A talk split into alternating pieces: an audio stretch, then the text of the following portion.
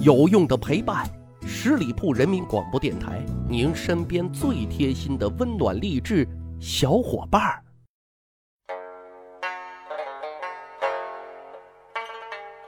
去扒历史，增长见识，密室趣谈。我是大汉。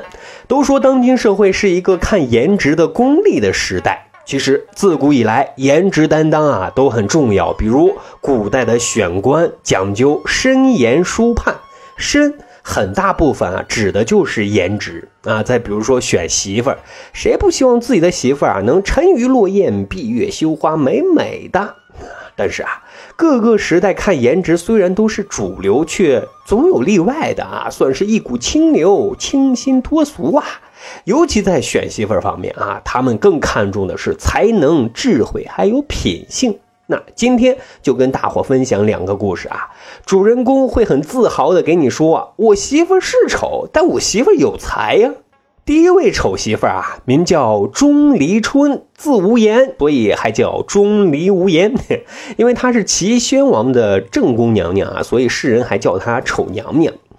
年少的时候啊，钟离春跟其他少女都一样，都有一个公主梦，希望在自己最风华的年纪遇见自己的白马王子，然后与他一起啊相守一生，陪伴到老。但是。长大了，懂事了，他才知道啊，这对他而言是一个遥不可及的梦啊，因为他自己都觉得他的长相啊配不上自己的少女心。根据史料记载啊，钟离无言的外在形象是什么呢？别脑门，头发稀，高颧骨，深眼窝，鼻孔上翻，喉结肿大。更重要的是啊，还弯腰驼背，四肢发达，皮肤黝黑，这形象估计也是没谁了。不过。老话说得好啊，上帝给你关一扇门，肯定啊会为你打开一扇窗。钟离无言的这扇窗户啊，就是他有一颗强大的内心，而且啊人非常的聪慧敏捷。为什么说他有一颗强大的内心呢？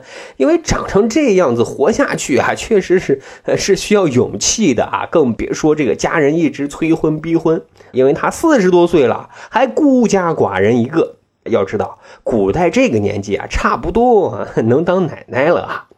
钟离无言虽然很丑，但是人家绝对不傻，因为他相信野百合也有春天。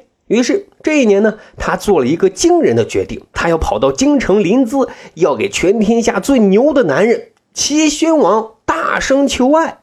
啊，说干就干啊！钟离无言收拾行囊就来到了齐国的京城临淄。那时候啊。皇宫还挺好进的啊！钟离无言说完来意，齐宣王呢就同意来面见了。咱猜测啊，齐宣王以为是个绝世大美女呢吧？这边呢，齐宣王的侍从呢就带领钟离无言来到了宫殿。钟离无言啊，远远看见齐宣王，就赶紧啊叩拜低头，自报家门啊，说自己听闻武王圣德正是自己要寻找的超级欧巴，希望武王能喜欢上自己，让自己陪在身边，照顾起居，幸福生活。这话说完之后啊，齐宣王的身边有一个侍从实在没憋住，竟然笑场了，心里可能想的是。都长成这样子，还想进齐宣王的后宫太太天团？谁给的自信啊？家里没有镜子吗？可是齐宣王啊，很有意思啊，不知道啊，是不是离得太远，没有看清楚这个求爱女子的真容颜啊？还是大发善心，不忍打击一个追求自己女粉丝的心？他没有同意，也没有拒绝，而是决定啊，随后再议。啊，这可就给钟离无言打了鸡血啊！夫人就说：“我就知道我们家齐宣王小哥哥没有那么肤浅，只看颜值。”于是啊，他精心准备这第二次与齐宣王的约会了，准备给他的小哥哥一个大大的惊喜。啊，很快他们第二次啊相见于王宫。这次啊，齐宣王还没有开枪，钟离无言抢先一步就开始了他的表演。只见他。忽然瞪起大眼珠，直勾勾地盯住齐宣王啊！时而张口咬牙切齿，时而挥手痛心疾首，嘴里啊更是念念有词啊，却翻来覆去啊只说一句话：“危险呀，危险呀！” 这对于齐宣王来说啊，是惊喜变成了惊吓啊！大伙都惊呆了，这是在表演个人才艺哑剧吗？齐宣王更是很好奇啊。等钟离无言停止了表演啊，就让他解释解释刚才在干什么。这一下，钟离无言四十多年的洪荒之力，在接下来的一刻彻底爆发了。他说：“我瞪大双眼，是想替大王观察风云的变幻；我张开大口，是惩罚大王那双不听劝谏的耳朵；我用力挥手，是替大王赶走那些阿谀奉承的小人。如今啊，大王您沉迷于酒色，不纳真言，敌人蠢蠢欲动，大兵压境，大王您还被一群吹牛拍马之徒包围着。”这样长久下去，国就完了。所以我说危险啊，危险！啊！齐宣王听完之后，完全给怔住了，激动的泪流满面啊！这不就是朕苦苦寻求的治国良药吗？这一下，钟离无言用自己的实力彻底的征服了齐宣王，自然非常顺利的啊，就进入到了齐宣王的后宫太太团。而且啊，在日后的生活当中啊，帮助齐宣王辅政、出谋划策，两个人建立了牢不可破的革命夫妻关系。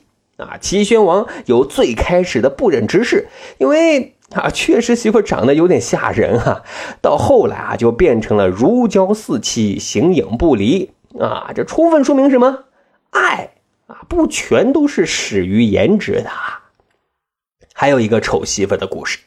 三国时期，曹魏呢有一个名士名叫徐允，他因为是出身世家大族，具有很高的地位和声望，所以他对他自己的另一半要求也是比较高的，比较挑剔的。那机缘巧合，就跟当地声望很高的阮氏家族啊喜结连理。徐允呢要迎娶阮家的大小姐。因为古代都是父母之命、媒妁之言，只要门当户对，新人可能第一次见面，也就是他们的成婚之日。徐允和阮小姐就是这个样子的啊。都说洞房花烛夜是人生当中最幸福的一刻，但是徐允啊不这么认为，因为当他满心欢喜的挑下新娘的盖头，以为是一个绝世大美女，却万万没想到呀。吓得他撒腿就跑，赶紧逃出了洞房。哎，徐远啊，给家人说：“哎呦妈呀，咋长得太丑了，可吓死我了！” 可是都拜堂成亲了，这可咋整呢？于是啊，就一帮人都劝啊，让他将就将就。可这是一辈子的事儿啊，能给将就吗？这个时候啊，徐允有一个好基友，就对徐允说：“阮家呢，能把一个丑女嫁给你。”说明这姑娘一定有过人之处啊！你应该啊深入了解一下。嗯，实在没辙了啊，在大家软磨硬泡之下，徐允啊硬着头皮就再次进入了这个洞房。阮小姐也知道自己是一个什么样的情况，看见徐允回来了，连忙拉住徐允的衣角，让他留下，不让他走。啊，徐允呢就没有好气的质问他说。妇女应该有四种美德，你说你有几种？阮小姐这一下回答却是不卑不亢。她说：“品德、辞令、容貌、女工四种美德，我所缺少的只有容貌。不过你问到我，我还要问问你，名士应该有百种品行，你说你有多少？”徐允啊就很不屑地说：“啊，我全都有。”阮小姐直接回怼说：“啊，百种品行，以德为首。你重色不重德，还好意思说都有？”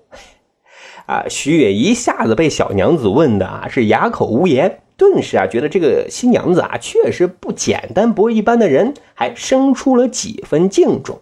再后来啊，据说他们就过起了没羞没臊的幸福生活了。两则故事都非常的有趣啊！看来看脸的社会从来都没有变换过，但是有的人除了看脸，还看脸后面的智慧、才能还有品性，这也就不难解释了。好看的脸庞千篇一律，有趣的灵魂万里挑一呢。好，这就是咱今天要讲的密室趣谈，长见识，长谈资。十里铺人民广播电台。咱还有一个曲马历史的小分队，如果您对历史边角料很感兴趣，欢迎大家关注十里铺人民广播电台的公众微信账号，然后回复数字一就可以添加大汉的个人微信。经过简单审核之后啊，大汉就会邀请您进入这个小分队当中，咱就可以谈天谈地聊历史段子。本期节目就是这样，感谢您的收听，咱下期再会。